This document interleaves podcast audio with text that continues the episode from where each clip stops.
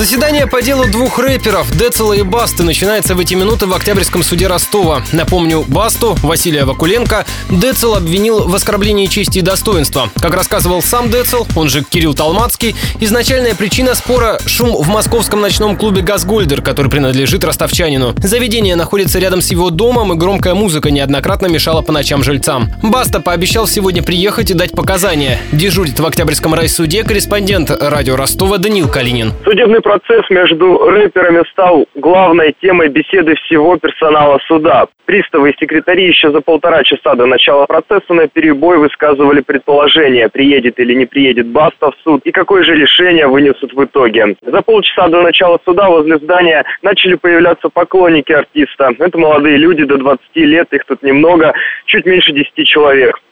Холле суда уже ждут журналистов трое представителей пресс-службы. Из-за внимания к процессу со стороны всех центральных телеканалов они одеты, что называется, с иголочки. Это крайне не характерно для простых районных судов. Баста в Октябрьский суд приедет точно. Это сообщили его представители, их сегодня двое. Они уже на месте. Видеотрансляцию своего пути от дома до суда рэпер ведет в приложении «Перископ». Представителей Децела пока нет совсем, ни самого артиста, ни его защитников. Добавлю, сам Баста неоднократно заявлял, что история конфликта с Талмацким тянется уже давно. Тот якобы несколько раз позволял себе нелестные высказывания в адрес лейбла «Газгольдер» и тех, кто там работает.